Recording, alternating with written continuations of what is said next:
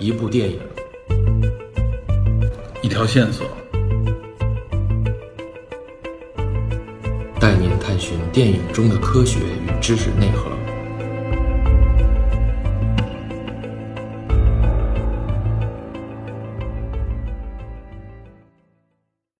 Hello，大家好，欢迎收听本期的电影侦探，我是 Peter。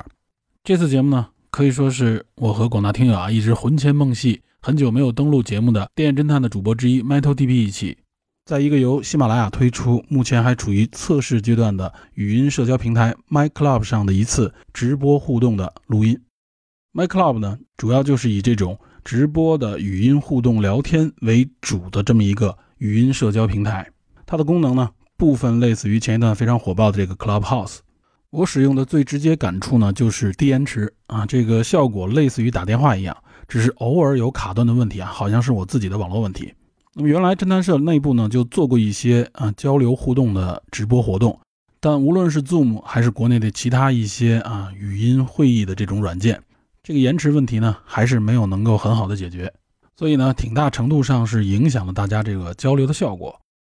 目前呢，我觉得 MyClub 可以说是解决了这个延迟的问题，所以接下来一段时间啊，我和 DP 呢也可能会在这个 MyClub 上面更多的做一些交流互动，这也给我们录节目啊可以说是带来了非常大的这么一个方便。我和 DP 呢在这上面交流，实际上呢也是一种直播的形式，所以呢也是鼓励听友们如果有时间的话，不妨呢来这个平台上面和我们一起互动。回头呢我会把加入的方式放到本期节目的这个文档当中。那么本期节目当中的这次交流，当然不仅仅是我和 DP，还包括参与互动的侦探社的这些探员们。这次交流的主题呢，也就是有关《权力的游戏》，无论是剧集还是背后的这个原著，以及呢明年 HBO 将要推出的这个相当于全游前传的《龙之家族》。《权力的游戏》或者说《冰与火之歌》，它是一个由乔治·马丁创造的无比庞大的这么一个奇幻宇宙。那么这个《龙之家族》呢？也只是在《权力的游戏》啊这段故事之前一两百年啊，有关龙妈的这个祖先塔格利安家族的一段历史，我们也只是蜻蜓点水一样的谈到相关的一些点，既没有系统啊，也更谈不到深入。本来想去谈一谈啊故事背后相关的一些真实历史故事，但也是因为时间关系呢，没有能够真正的展开。不过没关系，这次节目呢只算是一次预热。那么如果来年《龙之家族》这个剧集的口碑不错的话，亦或者重新点燃了大家对《冰与火之歌》的这种热情，那么我们呢，有可能还会推出相关更深入的系列节目。同时呢，我们也会提出一些和大家普遍认知不尽相同的观点，目的呢，只是给听友提供更多的谈资，从而去了解一些有趣的欧洲中世纪史，尤其是英国的相关历史。好，下面就进入本次直播的一个录音。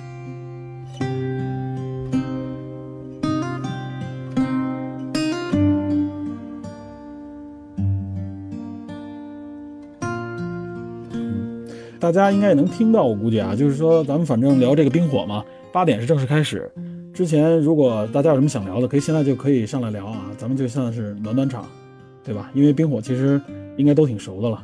而且我我估计我我具体对不上 ID 啊，我估计好多都是咱们侦探社里的。大家如果想聊，就可以随时举手加入进来聊。然后八点的时候，我跟 DP 呢就算是简单的给大家做一个预热吧，还是给话题预热，因为毕竟这个 MyClub 这种方式更多的是。鼓励大家的互动，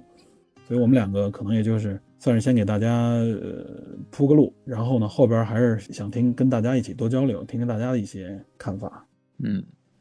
哎，那个 DP 沙丘你看了吗？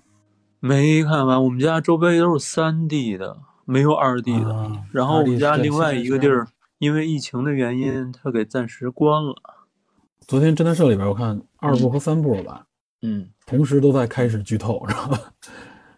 你没设置，你没设置那个剧透时间是吗？没设置，大家就是聊着聊，突然就开始，哎，就说有的人认为这个，嗯，反派里边一个叫彼得的那个门塔特嘛，他为什么没出来？不，这为什么台词那么少啊？这种情节那么少？另外一边就是说这个张震岳医生嘛，岳医生为什么张震岳医生这个到底什么动机啊？到底怎么回事啊？对吧？他背后有什么阴谋啊之类的？挺逗的。可以。行，我看大家看都挺认真的，有不少也看过书的，不错不错，挺好。嗯，所以我觉得今天估计聊这个，如果要是有看过书的要一起聊，可能会更有意思。对，其实书的线索更丰富，然后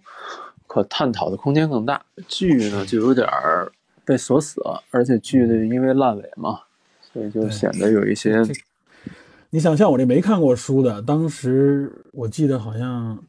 我当时记得在侦探社里聊过吧，一九年嘛，第八季我都忘了。呃，我就当时记得，我就说，我说我说这这一季必然会烂啊！我就说，我假设了几条，知道吧？结果都被我说中了。我操！我说这这剧设计也太简单了。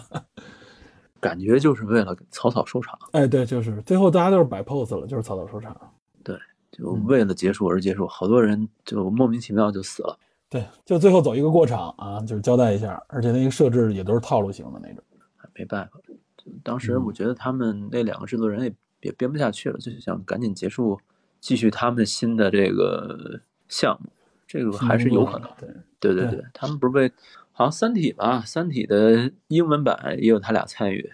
对，这个当时就说过嘛，好多咱们国内的《三体》粉丝强烈抗议，是吧？对对，这还这也没什么用，因为他俩已经凭借这部剧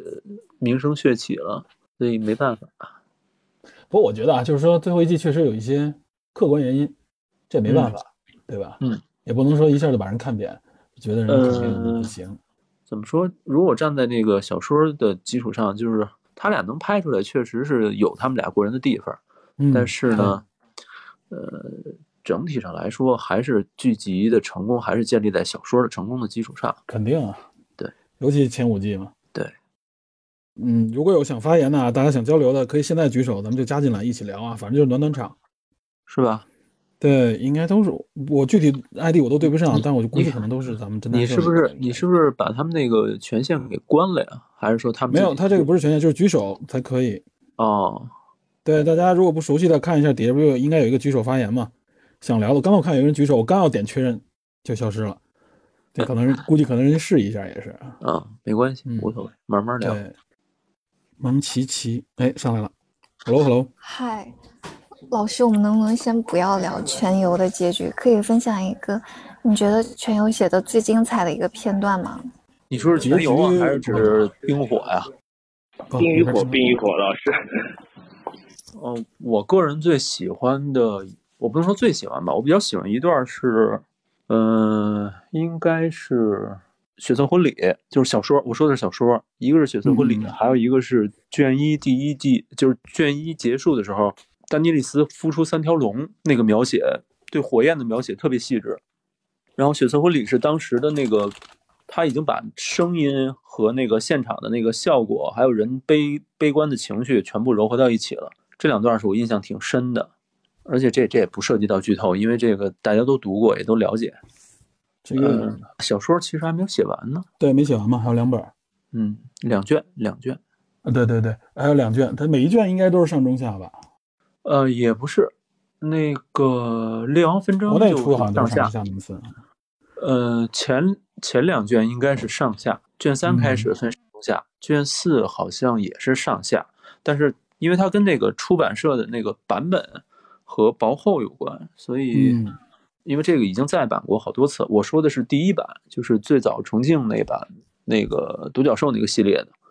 那一版是二二三，就是前三卷，到第四卷是两本，就大概是这样。卷五我直接读的是其他的形式了，啊，我前几卷都送人了都。对你看的比较早，这我说一下，DP 应该算是最早一批看全游小说的吧？应该算。呃，反正在北京应该算是稍微早一点的，有十年了吧得。我我读这小说的时候，网易社区还在。网易社区，哇塞，对，这个就比较早了。那时候都是 BBS 什么的，还比较比较流行的。对，因为我是在网易社区的那个奇幻版上面，奇幻版版主，那个奇幻版版主现在叫绵羊，一个女生，嗯、她当时在群里问谁想看《冰与火之歌》，我当时完全没听说过。大家就是说 OK，我们想读一读，拿到的时候发现就特别厚。然后就开始读，读了就停不下来了。那个是零零八年、零七年左右，有年头了，十二十二三年了。对，这个就比较早了。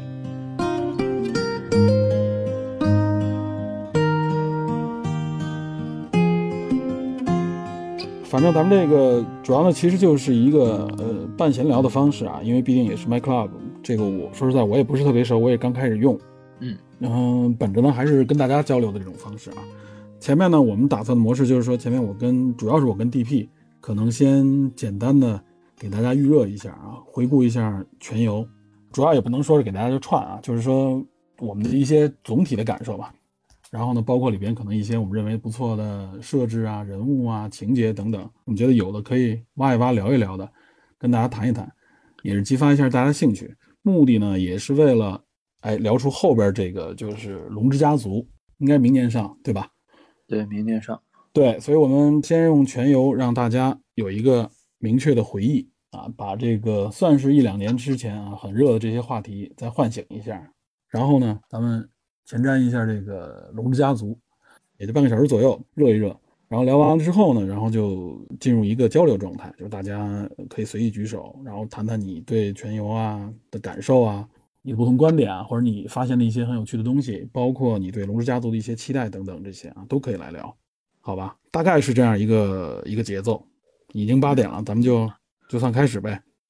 呃，这个我先我先说一说，我先我先说一下啊，就是说 DP 是可以说我认识的朋友当中啊，对全游应该是了解最资深的了。啊，对《冰与火》这个原著，嗯，我呢，说实话，就是对剧集还有一些比较强烈的印象。然后书呢，我基本上没看过啊，我对这个了解非常浅。所以这一次呢，我算是啊，就当个捧哏。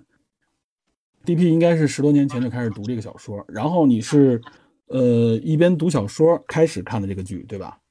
呃，小说我们拿到小说的时候，小说上面那个扉页上就写着。说 HBO 即将对这本书进行改编，改编成美剧，但是当时没有说是什么时候，大概过了两三年、三四年，然后这个电视剧诞生，我们就自然而然的就开始看了，就这么回事儿。嗯，是一直追，你等于是身边应该算是有一波，嗯，算是看书的这帮爱好者们，然后追着这个剧一直一直这么看，是吧？对，原来原来主要就是看书的这部分人在那个当初的龙骑士城堡这个这个论坛现在已经没有了，好像。嗯嗯嗯。龙骑士城堡现在应该是黑城堡了吧？龙骑士城堡里面有一批人，然后当时追这个剧啊，一部分分为是原著党，一部分分为是电视剧党，这两部分当时龙宝把这两部分人分成了两个 QQ 群，然后大家在里边长期讨论，互相交流，是这么一个氛围吧。嗯，书党和剧党是吧？对 对对，中间有没有发生什么矛盾？呃，会有时候有人会挑事儿，就是按理说是只能在一个群，但是不知道为什么有人能把隔壁群的图拿过来，然后就开始说：“哎，这个这个这怎么能这么说呢？”对对啊，呃，你你感觉就是说这种，比如说如果大家有什么矛盾的话，交流是是是说各自觉得，比如说书不好，或者说是剧不好，是这样的方式吗？也不是，就是。后来看啊，就是剧电视剧它的表现能力和表现的方式是更直接的，但是小说呢，总归是文字，它会有更多的想象的空间。然后一有想象，每个人的想法就不一样了。一有想象，大家对某个人的，尤其是长相啊、呃样貌啊，还有这个情节呀、具体的样子，你你是有很多主观代入的。你这个时候你再去看电视剧，难免跟你的心里有落差，这是肯定的。对对对，从翻回头现在整个这个。全游这个八季结束以后，抛开烂尾，抛开它的不合理的情节，整体上看还是不错的。对，肯定这个剧的质量是相当高的。不然的话，我我是这个剧已经到了第三季还是第四季，因为大家聊的太多了，我才去追这个剧。之前我一直没有去看，知道吧？所以我算是真的是一个边缘的一个，都算不上粉丝。但看了以后，确实这个情节各方面我觉得非常精良，然后制作，尤其里面有很多角色我也很喜欢。然后，然后才听到这个剧这个原著，但这个原著我一直没有鼓起勇气去看啊，就是因为确实是 奇幻小说大大部头了，现在看是。嗯，对，尤其是大家老把这个马丁书的这本书和和这套书啊，和这个当年的这个《魔戒》做对比。对，马丁本人是那个托尔金的大书迷嘛，他几乎他几乎是很多的情节还有这个人物都是按照这个。从那个直接从魔戒里带过来的，比如说山姆这个角色，角林的山姆维尔塔利，山姆维尔山姆维尔塔利就是魔戒里边的那个山姆，直接把名字就拿过来了。然后他的身份恰好也是主角的一个助手的一个角色。哎，还真是。对，哎，你说这个确实，这我我真不知道啊。这个，他这么一看，确实就是在主角雪诺旁边的这么一个这么一个感觉对对对，而且。就是性格稍稍的变了一下，因为魔戒中的山姆是园丁的角色，他更勇敢、更善良，然后更有勇气支撑着主角。但是在这个呃《冰火之歌》里面，小小说里面的这个山姆就是比较懦弱，喜欢读书，然后不太擅长这个武武力，但是却杀死了异鬼，非常有意思的一个角色。哎，呃，魔戒你看过吧？原著？我没看完，太长了。那个真是那个那个设定比这个还要庞大。对对对，因为马丁也说嘛，说魔戒对他来说那就是相当于一个这个海上的冰山嘛。对啊，然后对比说，他认为自己的作品也就是放在这个竹筏上面的一块冰，那意思就是觉得跟魔戒比起来呢，我们其实只是其中的一角。对，而且马丁也一直说他看中的呢，实际上我觉得啊，就是我总体。了解到的信息，我感觉啊，马丁其实他在创造的就是一个奇幻的一个世界设定，这样宇宙设定的这么一个感觉，对吧？对，所以咱们可以先从这个整个这个设定上，先给大家一个一些基础的概念吧，因为毕竟可能我估计啊，就就比如类似于像我这种啊，只看过剧的，对这个整个这个世界的这个设定还不能算是完全清晰的，很模糊，应该算是对吧？很多很多这个设定是通过不同角色、不同情节里带出来的。就是小说这个发生的这个地点，就包括电视剧采用地点，都是一个叫维斯特洛的大陆。嗯，啊，很多人就认为就是西方嘛，West 嘛，West 洛。对。然后它的地图大概的这个大小，有人猜测是跟我们现实生活中南美洲的这个面积是差不多的。嗯，南美洲或者拉丁美洲这个面积是差不多的，然后就是一个大绝对的大陆了，就是对。但是它的大陆的形状，有人说是英伦三岛的一个一百八十度的一个呃调转，就是按照轴的那个方向调转了一下。对，主要我看就是应该是爱尔兰吧，转了一个一百八十度拼到底下，尤其是爱尔兰的西南部。应该是西南部，对对，我觉得还是英伦三岛还是更合适一些。他把左右给调换了一下，对，面积扩大了几十倍。然后主要是发生在这里面。然后，但是它这个，呃，这是主线，在这个世界中，东方还有一大片很大很大的区域，包括九大自由贸易城邦，包括再往东的这个亚夏之地，甚至再往上再往东方，仅东方的夷地。有人说这个夷地大概就是。马丁心目中的中国，中或者说对我听说对对对亚洲这边这边，但是他在东亚嘛就是很少很少涉及，就提了那么几句。有一些《冰火之歌》设定里面提到一地里边发生的一些故事，但都是简短的。你可以看到中国历史上诸多王朝迭代的影子。嗯嗯。然后对对，在这个九大自由贸易城邦往东北方方向，就是多斯拉克那一片草原那一片游牧民族的那一片地方。呃，有点类似于我们的这个地图，但是呢，嗯，就是西方的那个大陆面积大的非常多，对。然后，呃，我觉得怎么说呢，就是他在不断的填充他这个整个的世世界观，但是他主要的故事的着墨点、着力点还是发生在维斯特大陆本身，因为这个几大王国这个故事已经够他写的了。对，呃，给我的感觉啊，就是说他的这种。奇幻或者说魔幻类吧，应该说是奇幻类的这种故事啊，嗯，呃，就类似于像托尔金当时的这个魔戒一样，他是创造了一个相当于类似于人类社会的一个，可以理解为另外一个宇宙、另外一个世界啊，平行世界也好，或者说是对，就是一另外一个第二世界那种感觉，对对吧？对对，它不是像我们熟悉的国内的这种架空型的这种感觉啊。它是以现实生活中的故事和地理为原型的。对，反正我能强烈感受到，就是大部分它是真的是有具体的历史和人物作为它的依托，但是它完全创造了一个新世界，就相当于是。对，这个大陆跟现实生活中最大的不同就是秋冬季的邪幻，就是叠换嘛。比如说，他说凛冬将至，嗯，但是在这个冰火世界里面，嗯，东方呃冬季，sorry，冬季很有可能持续几年到十几年。对，就都这十几年都是刚持续了一个长长的夏天嘛。对，长夏，长夏，长夏已尽，凛冬将至嘛。就是它的这个季节变换的叠换，跟我们现实生活中是不太一样的。哎，有关这个季节变化，我我说两句啊。好像我看到有人说说这个季节变化，有人推测啊，说有可能是一个三体世界，就是在一个三体星系里。对，有人因为它这个季节的这个不规律说法是这样。嗯，但是我记得好像我忘了在哪看到过，马丁好像给过自己的解释。啊，不是解释啊，他就说明，他说最后他会透露出这个大陆为什么会出现这样的季节，但绝不是基于科学的，也就是很有可能不是我们想象的这种基于三体世界的。据说好像说书里面会有一些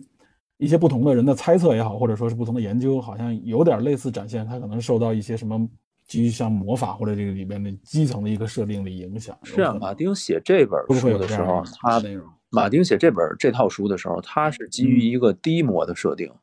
就是说这个这个世界虽然存在魔法，哎，对对，这个跟魔戒也很像。呃呃，魔戒是因为受了限制，是诸神不允许。这个世界它是就是刻意把魔法的这个存在放得很低，最明显的就是龙的存在，这个是最明显的魔法了，因为巨龙与魔法同时出现，甚至同时消失。然后，呃，他这么做其实是为了。比较方便的写他的书，因为他认为如果魔法的东西太多的话，会影响体验，所以他可能也没有最开始想过，就他可能就是为了剧情方便，就把夏季写的非常，呃，夏季和冬季这个交替写的非常明显，然后冬季拉的非常长，他有可能是基于这种想法，最后他会再去补他的设定，然后写一个什么什么样的原因，因为马丁本人是一个幻想类小说，他也写科幻，但是他科幻是那种偏软的，跟阿瑟克拉克那帮人是不一样的。他不是黄金时代那种风格，对对对，呃，而且我记得，呃，就是有关这个，就是相关于这个低魔的这种感觉啊，我的感触你知道是什么？其实这样的一个这样的一个设置啊，更有利于他的这种，嗯，怎么说呢？就是偏历史向的这种展开。就是如果太多的魔法的话，就其实这个逻辑就很容易被冲突，就很容易乱，而且就会变成一种。有点就是现在游戏打怪升级的这种风格啊，这个可能我们我我觉得可能年轻人们更熟悉这种打怪升级的模式，而且大家玩的很多游戏啊，接触很多文艺作品里面也都是这个魔法可以说是横行，但是在这个世界里边，他刻意的就把这个魔法的部分压制住，只让它成为一个很很很背景化的一个存在，曾经有过的啊潜在的一条线，但就是一直不展露，这点给我感觉也是马丁写作上的一个我我个人感觉啊。可能算是他这个设定上的一个特别聪明的点，尤其他设定了一个就是龙这一个概念嘛，对吧？龙这个概念在这个至少我从剧集里领会到的，就是这个龙一直是有可能会出现，然后出现三个蛋嘛。本来是以为是化石，后来变孵出了三个龙，但还是很小。呃，随着龙妈这个命运啊，一直到最后才成为怎么说呢？这个战斗的主力，对吧？这龙才重回到这个大陆。然后另外一方面还有一个就是北境的这个异鬼，对吧？嗯。就是就是在这个长城之外，这个异鬼的设定，它也是隐隐约约的，总是给你啊，通过别人的眼睛啊，通过一些事件啊出现，但它就一直不出，就不具象的展现出来啊。具体他们有什么形象，到最后的这几集才出来。所以他给我的感觉就是，我我看这样的故事的时候啊，啊，这个长远的这个线索会一直吸引我去看，就是对，他这个线索会怎么展开，尤其是在他其他的一个具体的线索当中，这些人又很丰富，然后背后还有这样的一个。至少我认为有两个特别重要的线一直在勾连着，勾勾着我这个看这个欲望，所以这也是我当时看剧一直去连刷的这么一个原因之一。你看书有这种感觉吗？有，其实其实异鬼在第一卷，呃，开章里边就出现，但是落一个头就就消失掉了。然后第一卷结尾的时候，丹尼孵出三条龙的时候，恰好又是又出现了，它有一个一头一尾的呼应。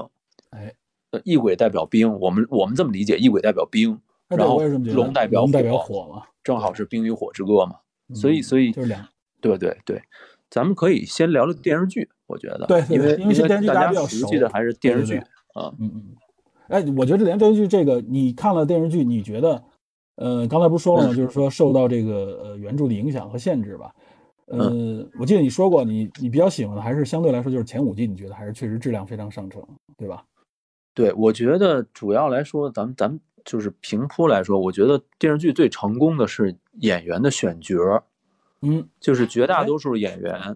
哎，你不是说很多觉得不像你们设定的那种感觉吗？对他，他的外形真不像。但是实话说，演员本身已经足够出色了，像不像那是另外的事情。你比如说，比如说大家都说二丫对吧？艾瑞亚，艾瑞亚在剧中是圆脸，麦西威廉姆斯是圆脸，但是小说中是一张马脸，特别长。不好看，在在电视剧中很可爱，但是我觉得剧中描写的二丫已经很不错了，已经很不错了。他的那个成长啊，包括他的隐忍啊，包括他未来的后来的复仇啊，持续几季的这么一个成长吧。演尤其演员的年龄也越来越大了嘛，绝对是标志性的一个人物啊，对吧？一看到这个形象就会想起这个剧。对，还有就是说小恶魔，小恶魔也跟原著中有区别，但是我觉得彼得·丁拉基已经塑造的非常非常成功了。对，已经是非常。彼得·丁拉基，我也是因为因为这个《全游》这个片子，我也觉得他是算是我认为剧里边啊最出彩的一个角色。对，包括其他的一些主角，咱们就不用提了。丹尼利斯的演员也好，包括琼恩的演员也好，都不错。配角也很精彩，布雷尼，然后还有这个小指头的那个，对吧？小指头，我已经 因为这成名了，也算是。对，他他他最早演演了好多，演了好多电影都不太出名。呃，包括包括还有还有猎狗的演员，还有小剥皮，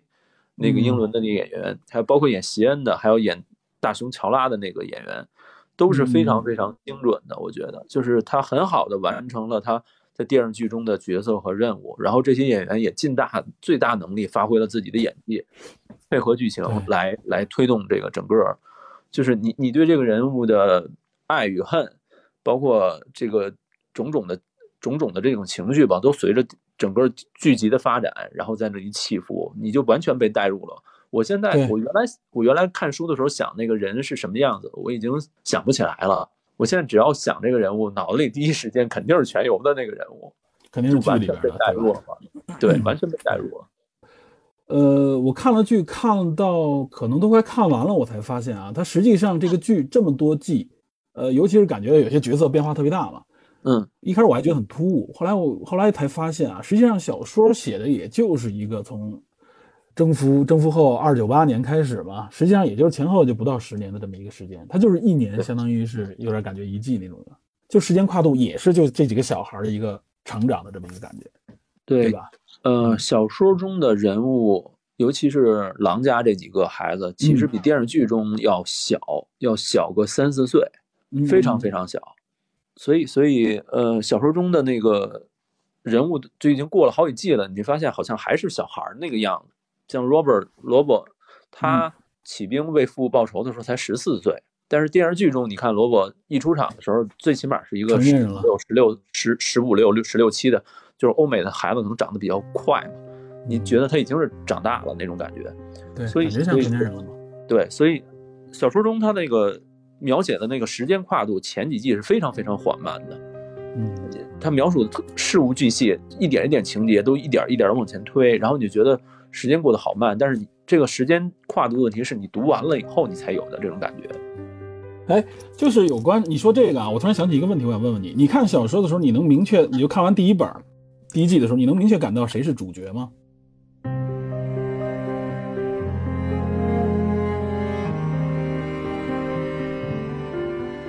呃，我们当时大家都这么猜，因为第一剧里边，第一季第一卷，第一卷应该说小说里面第一卷，描述三个人物最具体，丹尼利斯、琼恩，还有艾德。艾德死之后，艾德死之后就是提利昂，所以后来读完第二卷以后，我们都认为龙的三个头应该是丹尼利斯、琼恩和提利昂，包括这三个角色也确实一直就是主角，实际上，呃，对，就是。到后来，我们大家都这么认为，但是到后再再到卷三、卷四的时候，尤其卷四的时候，基本上看不到这几个人了。老马丁就刻意收了，就不不写了。它跟电视剧的呈现是一样的。对，电视剧它的是按照呃区域来描述的，北境这边是什么样，包括守夜人这边，包括林东城这边，君临这边是什么样，包括这几大家族的交汇，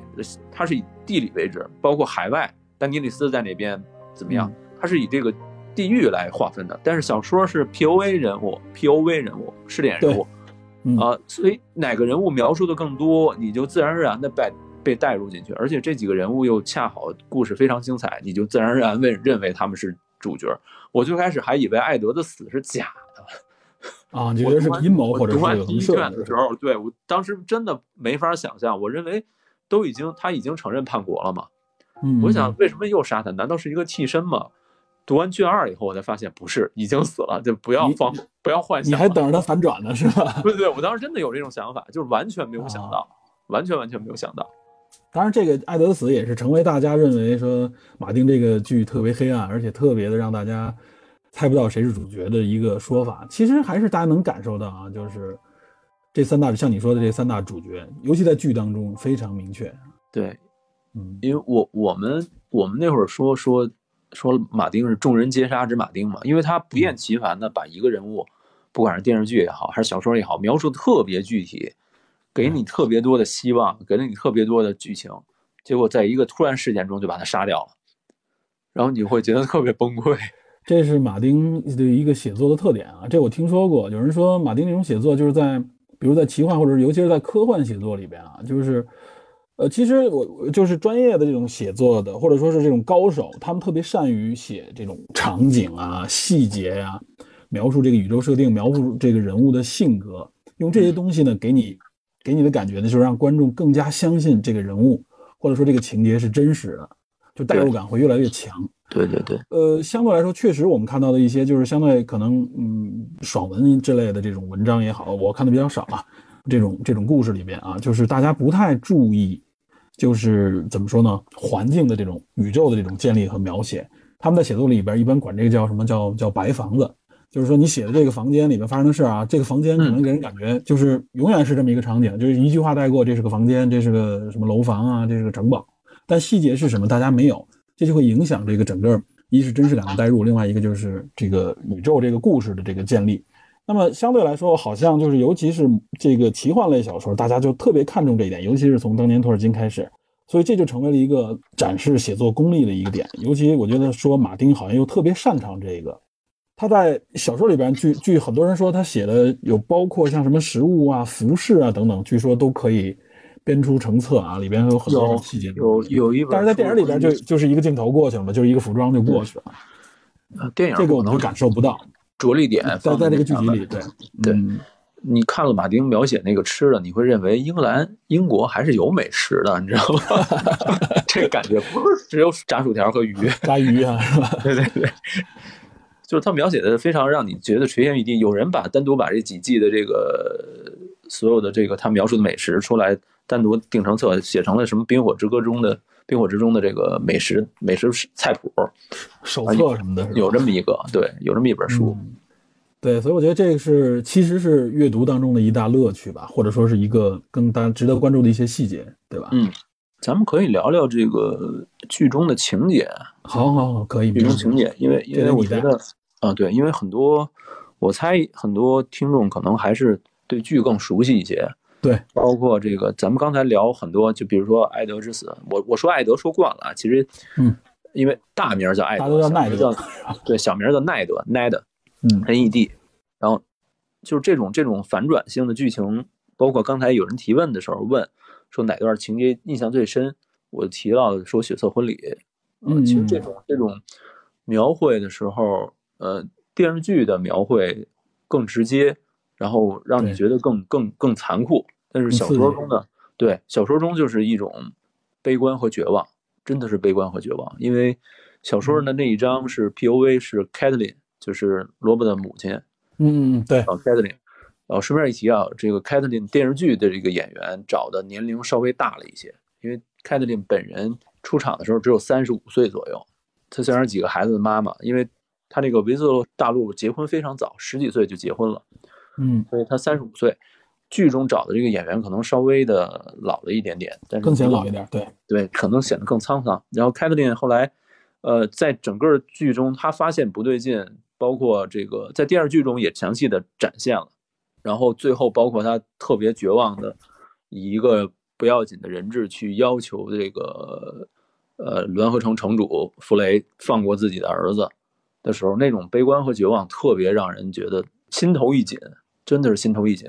嗯，小说中描绘说听出来是那个卡斯特梅的雨季，你是听不到声音的。但是在电视剧中，你听那个那段音乐响起的时候，你就觉得好像不对劲了。虽然我事先知道剧情，事先读过这段，但是从从头看的时候，那些弗雷加的那个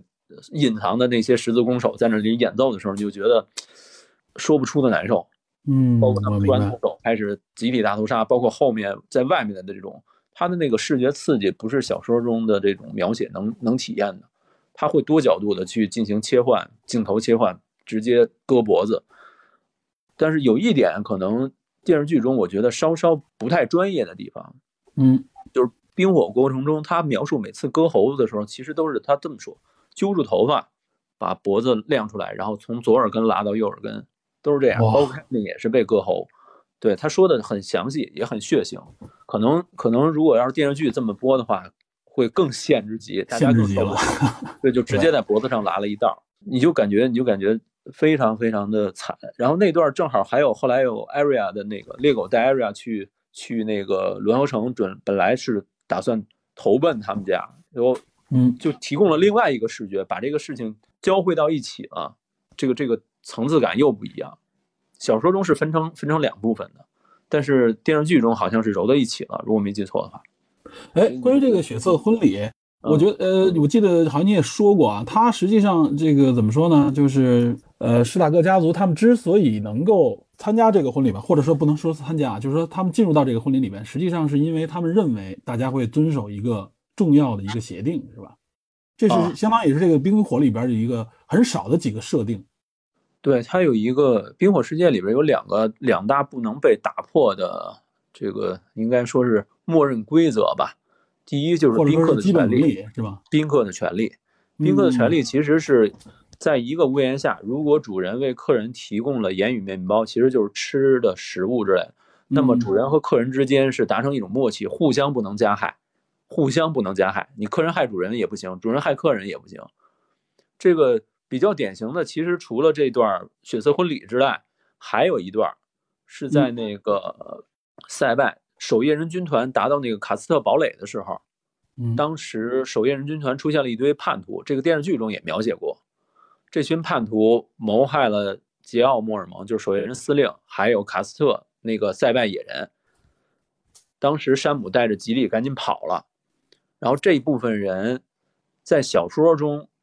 跟电视剧中的剧情是不一样。电视剧就是剧中剧情是，琼恩带着守夜人的兄弟，他琼恩逃出来，带到守带着守夜人的兄弟回去杀了一个回马枪，把这部分人给干掉了。但是在小说中，其实这部分人是被异鬼给干掉的，就是他们谋害了主人没多久，他们自己就遭受了诅咒，被异鬼全部杀掉了。等于是也是间接的展现了一个这个这个这个伦理之所以存在的啊，可能是确实会被受到诅咒的这么一个对。一个道理，相当于对，这是这是第一条。第二条就是说弑亲者谋害谋害血亲的人必受诅咒，所以大家最担心的就是提利昂。嗯，提利昂因为他杀死了自己的父亲泰温，对，所以就诞生了一个猜测，就是提利昂不是泰温的儿子。还有一个证据就是临死前泰文说了一句：“说你不是我儿子。”还有一个就是大家根据提利昂的外形，因为他的眼睛是一一一一黑一闭，他跟那个泰文的眼眼睛的颜色是不一样的，所以有人怀疑是当年伊里斯强暴了乔安娜，然后生下了提利昂，所以大家就以这个为借口让提利昂能活下去，但是我觉得好像不太可能。就是说，并不需要这样的反转，是吧？呃，就是很难讲马丁怎么想的。就是如果他一念之间，很有可能把提梁直接写死。嗯，还有可能就是说他他放过提梁，他确实补了一个设定，也可以。你你猜不透他是怎么想的。嗯，对，就是他他写书来回改，你知道吗？他那会儿卷五写卷五没写完，写卷六，卷五卷六他是同时写的。嗯，然后有人说你能不能写得快一点？马丁就说了一句话，说你们再催我写。我就把天空中那颗彗星放下来，谁都活不了，因为他在卷中一直提叫天空中有一个红色的彗星，然后每个人都认为那是对给给自己带来那个预兆的。呃，丹尼利斯就通过那个彗星，龙妈妈通过那个彗星指引自己前往那个三个奴隶湾的三个城市。他最后就说：“他说你们要再催我，我就把这颗星放下来，谁都活不了。”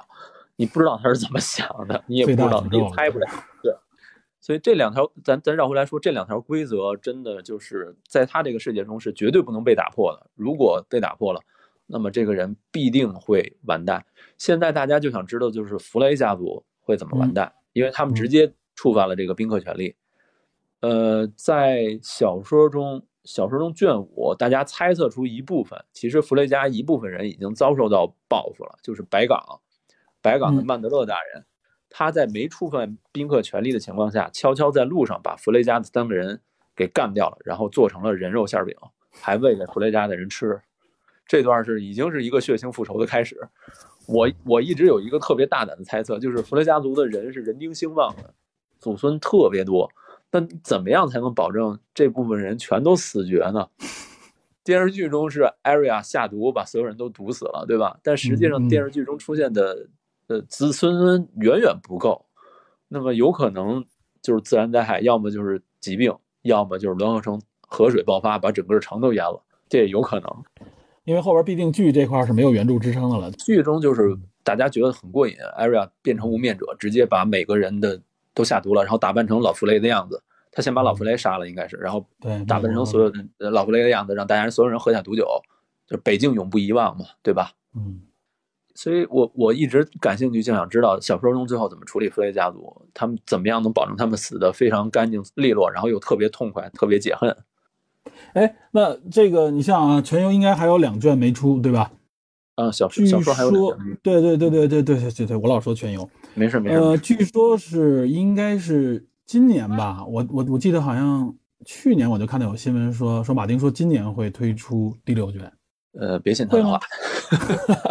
别信他还说是因为疫情嘛，因为疫情，因为被隔离，他正好有全权专注到写作上面来，没人打扰他。他曾经跟那个写恐怖小说那个斯蒂芬金吧，两个人弄了一个座谈，他说你是怎么样做到写的又快又好的，对吧？嗯，斯蒂芬金说我每天不写个页数我就不休息，马丁不是这样。他本人就是特别喜欢写完了以后重新再推敲，觉得哪儿不好重新再改。他的思维是不断的往前推的。他写的非常精彩，也就意味着他要不断的去改删减。对，尤其是越往后写越难，实际上。对，而且他还要兼顾其他项目，比如说，呃，之前中间他穿插着给全游这边写剧本，因为他本身就是编剧出身。然后他的其他的一些小说，还有一些其他的设定的补充，还有一些。呃，其他影视剧的这种这种邀约，还有甚至还有一些活动，他本人又是一个比较热衷活动的人，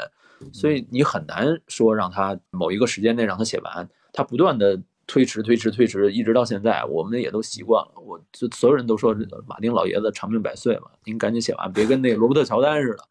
写《时光之轮》最后没写完，然后然后补，就就就太遗憾了。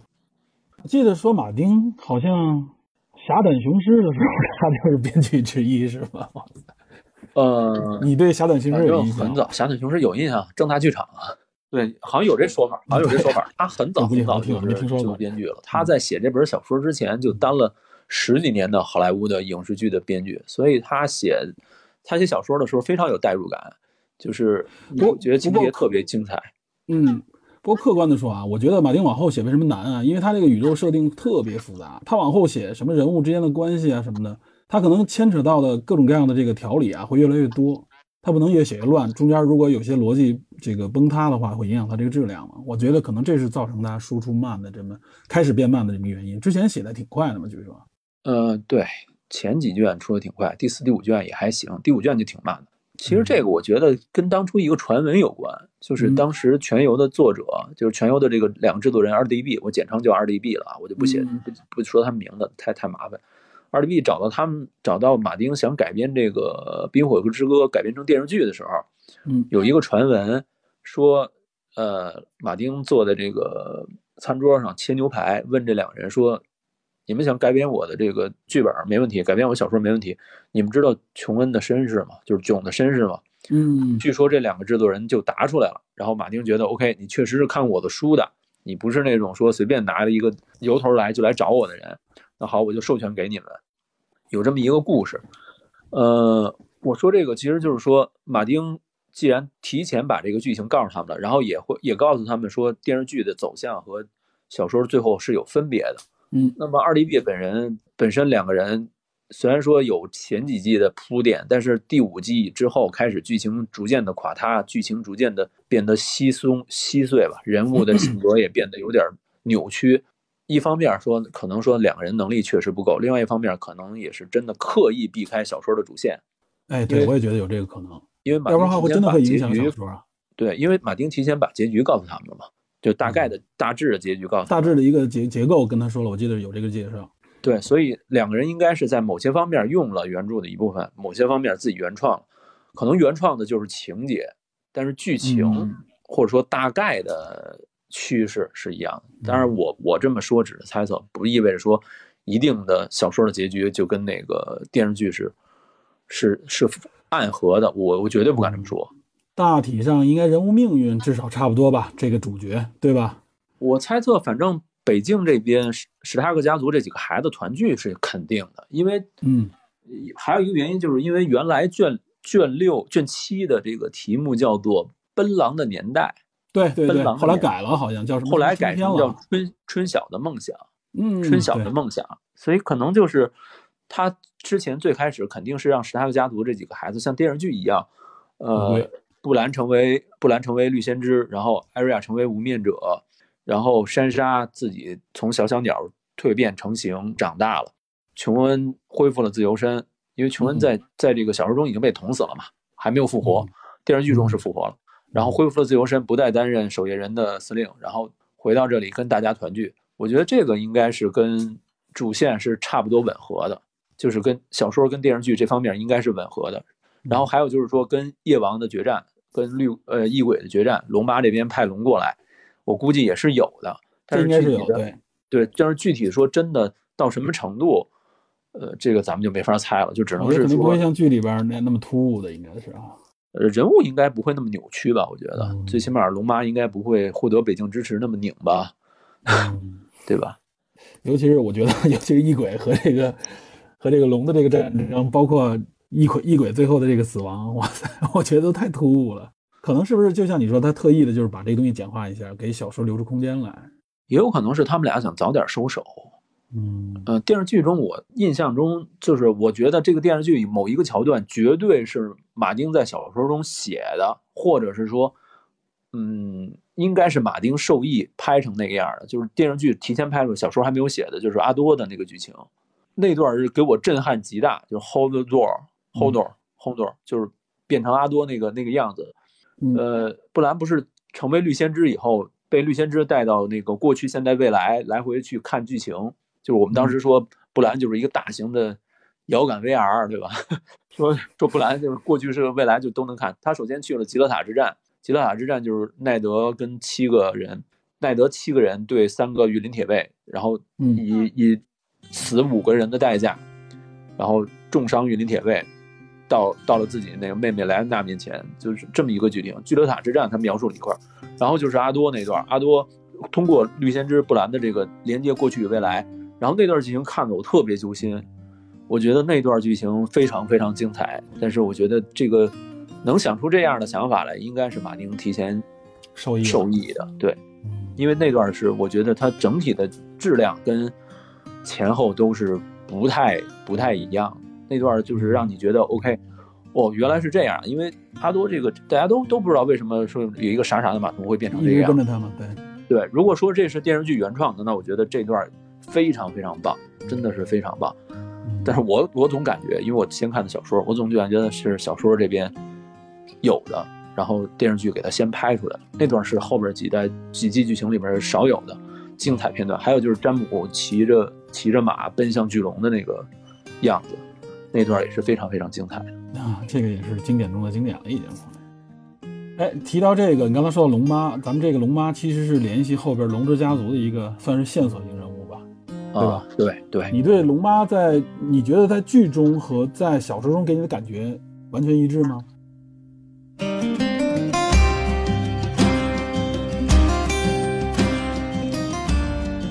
啊，肯定不一样。嗯小说中的龙妈，就丹尼利斯出场只有十三四岁，十三四岁，等于她刚刚，呃，成年吧，就是就是来来那个月氏的时候就被嫁给了那个卓格卓格卡奥，卓格卡奥就是马王嘛，咱们说，马王对，小说中的他更坚决，虽然更有时候会有一些幼稚，但是他更坚决。然后他有一句口头禅嘛，就是如果我回头，一切就都完了。然后是呃真龙不怕死，然后我是真龙血脉，他时刻提醒自己，他的目的非常非常坚决，然后他的行动纲领也是呃特别的直接。剧中的丹尼利斯还是有一些犹豫，可能是为了剧情的铺垫。然后剧中的丹尼利斯相对来说没有小说中那么有些时候有的犹豫，尤其是后来的丹尼利斯女王范儿就非常明显了。小说中因为年龄的原因，她成为女王，但是她还会有一些小女孩的那种想法，或者是一些幼稚的想法。她很多决定，比如说驱驱逐驱逐大雄乔拉莫尔蒙，是因为她她感觉受到了背叛。但是电视剧中，你觉得更明显是她的这种女王女王的那种气质更明显、更强烈。所以，呃，我个人觉得可能小说中因为年龄的原因吧，显得稍稍的没那么成熟，但是已经非常就是直接迈向一个女王的那个方向了。电视剧中因为成长太快了，所以你就觉得龙妈嘛，对吧？就更成熟啊。对，感觉龙妈确实是相对更成熟一点。哎，说到这个啊，就是说，呃，龙妈这条线就联系到最后的这个结局嘛。你你你你也跟我说过，说这个结局是非常遗憾的一个结局。你觉得问具体你怎么看他对这个造成这样的一个情况？而且你觉得遗憾到底遗憾在哪儿呢？呃，是这样，我们一直认为整个这个小说中描写龙有三个头，对吧？嗯，包括丹尼利斯虽然遭遇了三次背背叛，在那个预言里边写的，一团为火，为团一团为财，一团为爱，燃起三团火。然后我们认为一次一个是认为丹尼利斯肯定是能走到最后的那个人。然后他包括他解放奴隶湾。包括他回到维斯特洛大陆，包括他想拯救所有人民的这个理念是不变的，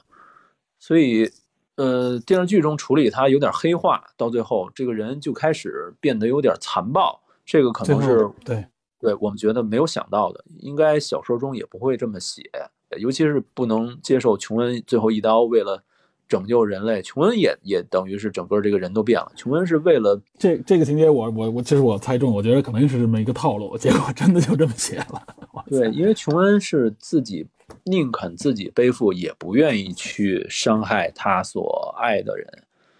呃，电视剧跟小说中有一个区别，就是活纹人生耶格瑞特，就是那个女野人。嗯，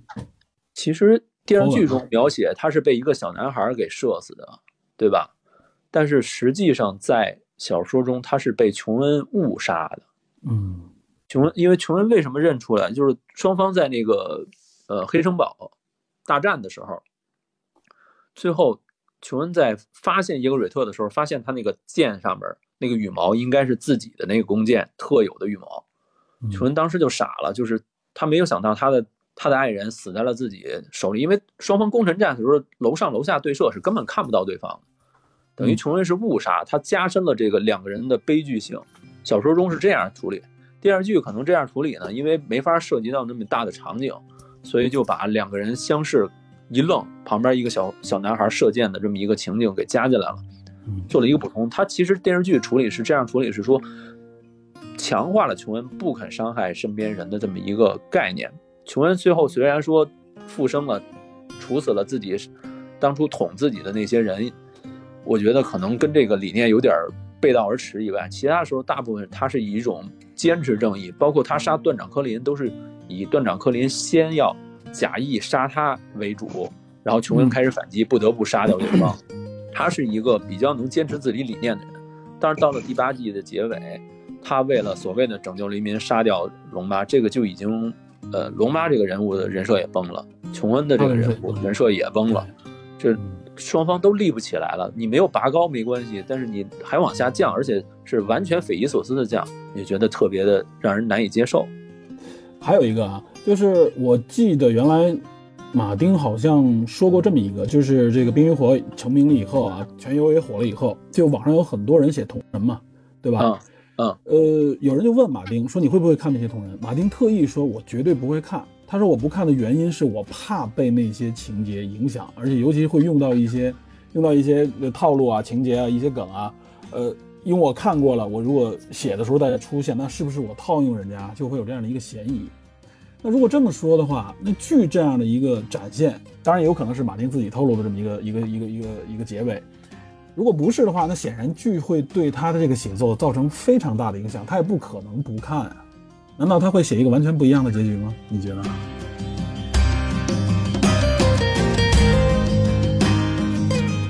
好，由于篇幅关系呢，我将这期节目分为上下两期，后面的内容呢马上也会上线。除了有第一批的讲解之外呢，还会有我们与听友之间的这个互动。预知后事如何，请锁定电影侦探节目。我们下期再见。